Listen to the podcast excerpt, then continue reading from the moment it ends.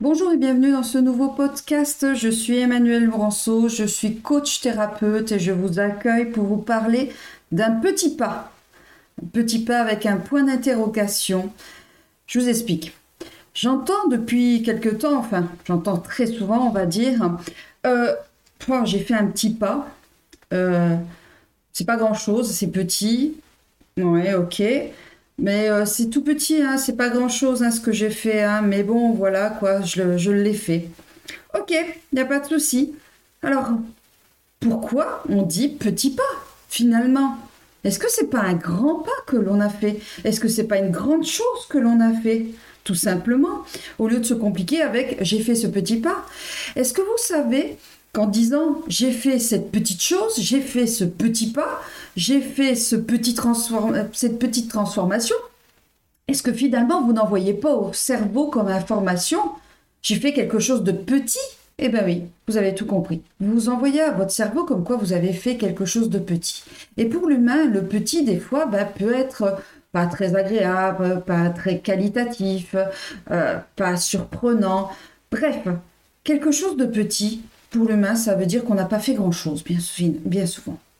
Alors oui, ok, c'est un petit pas, mais pour vous ou pour quelqu'un d'autre, c'est peut-être un énorme pas, une énorme chose que vous avez fait, quelque chose de fantastique pour quelqu'un d'autre. Alors je vais vous inviter à être spectateur de la situation. Dans un premier temps, on va utiliser cet outil. Vous allez vous mettre dans un état neutre. Par exemple, en utilisant la cohérence cardiaque, vous revenez à un état neutre émotionnel et vous faites comme si vous ne connaissez pas la situation que vous avez fait effectuer et vous mettez en état de spectateur, comme dans un film en fait. Vous avez le film en face et vous êtes spectateur de votre propre rôle. Vous regardez, vous regardez la situation et sans émotionnel. Ne rajoutez surtout pas le jugement, l'émotion là-dedans. Vous regardez, les faits, vous observez les sentiments, les émotions qui ressortent de cette situation, et finalement, ça serait pas un grand pas que vous avez fait, ou une grande chose, vous avez super bien avancé, vous amenez quelque chose à l'édifice, comme on dit. Et oui, vous remarquez en tant que spectateur, nous n'avons pas le même regard sur nous-mêmes et nous sommes moins durs. Vous pouvez aussi rajouter comme un rôle de la communication, donc j'en parlais avec le petit pas, mais également, euh, ce serait pas le syndrome de l'imposteur, ce petit pas, de dire, ok, c'est une petite chose que j'ai fait. En fait, ça serait pas ne, ne pas se mettre sur le piédestal qu'on a besoin de se mettre sur ce piédestal. C'est l'incapacité à s'attribuer sa réussite. C'est une impression de tromper aussi son entourage. Ok, j'ai fait ça petit. Mais non, what? Comme on dirait certains. Coach, euh, c'est pas petit, c'est grand. L'impression de tromper son entourage en disant ok j'ai fait ça petit pour pas que l'entourage dise oh t'as fait que ça et soit dans le jugement non du tout la peur d'être démasqué qu'en fait on n'est pas à sa place aussi c'est tout ça le syndrome de l'imposteur et vraiment, il faut, le, remarquer, ce syndrome de l'imposteur, pour en sortir. On l'a tous eu à un moment donné ou à un autre, ce syndrome de l'imposteur. En fait, il faut en sortir pourquoi? Pour améliorer la perception de soi, prendre conscience de ses véritables compétences, éviter aussi l'auto-sabotage, parce que finalement, on se coupe l'herbe sur le pied en étant euh, dans le rôle de l'imposteur, limiter les sentiments de malaise, surmonter la peur qui peut miner la réussite aussi. Parce qu'il y a aussi de la peur de jugement derrière. Et rester maître totalement de ses pensées. C'est ce que je vous ai expliqué. Utilisez peut-être l'outil FOS. F-O-S. Fait observation sentiment. Utilisez-le pour vous.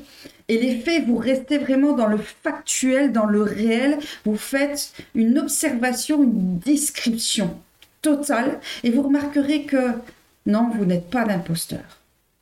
Vous reconnaissez aussi vos pensées parasites.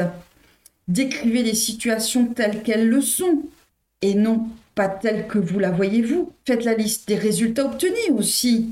Vous verrez que ce n'est pas un petit pas. C'est un merveilleux pas, un grand pas que vous avez fait pour vous ou dans la situation dans laquelle vous souhaitez grandir. Donc, Je fais un petit condensé dans un premier temps, explication par le fausse de la situation, de les sentiments, avec un regard d'observateur, pour comprendre si on est dans le rôle de l'imposteur et surtout prendre conscience des mots, de l'importance des mots et comment vous les vivez ces mots et vous les percevez ces mots. Donc voilà, je voulais vous expliquer cela parce que c'est très important quand j'entends dire ouais j'ai fait cette petite chose et en fait euh, pas du tout. Je reprends souvent la personne et je dis mais pourquoi petite?